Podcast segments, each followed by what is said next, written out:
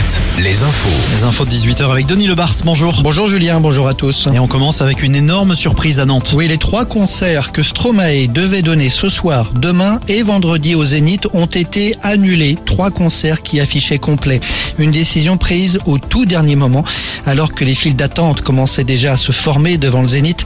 Rappelons que les trois concerts que Stromae devait donner la semaine dernière dans l'Est de la France avaient été annulés pour des raisons médicales, alors que ceux de Nantes avaient été maintenus. Et pour l'instant, on ne parle pas de report, mais bien d'annulation.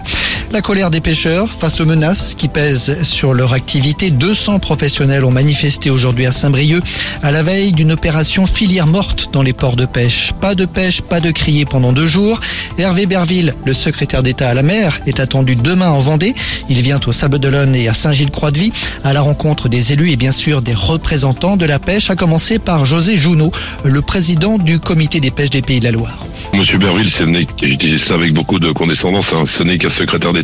On y croit énormément, il est plein de bonne volonté et tout. Il faut qu'il soit entendu au sein du gouvernement français. On soutient sa démarche parce qu'on sait qu'il a une bonne volonté. Que ça arrive aux oreilles célestes pour savoir si vraiment l'État français, le président de la République, veut toujours qu'il y ait une filière maritime, pêche en France. José Jonot qui rencontrera donc le secrétaire, d'État à la mer demain matin en Vendée.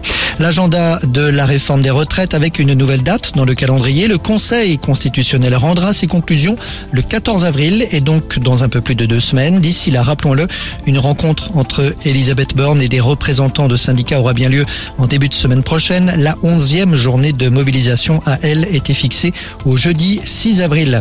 Le pape François hospitalisé aujourd'hui à Rome selon le Vatican le souverain, est, euh, souverain pontife est hospitalisé pour des examens qui avaient déjà été programmés. Le pape François, âgé de 86 ans, il est à la tête de l'église depuis maintenant 10 ans. On passe au sport. Saïd Chaban ne sera bientôt plus le président d'Angesco. Le propriétaire du SCO cédera la place à son fils Romain dès ce week-end. Saïd Chaban avait pris les rênes du club en 2011 alors que le SCO évoluait en Ligue 2.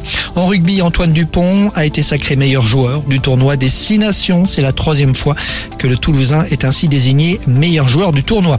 En basket, Cholet en Coupe d'Europe ce soir en Estonie pour une place en finale de la FIBA Eurocup. Le match commence dans une demi-heure. En Auvergne, le parc Vulcania ouvre euh, sa nouvelle attraction aujourd'hui, un planétarium, le plus grand planétarium de France, un diamètre de 22 mètres. Et puis la musique, je vous le disais à l'instant, les trois concerts que Stromae devait donc donner à Nantes ont été annulés. Christophe Willem, lui, est bien en Charente ce soir à Rouillac.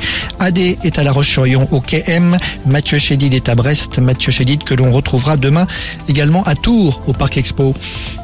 Retrouvez la météo avec si belles vacances. Si belles vacances. Des campings riches en sourires.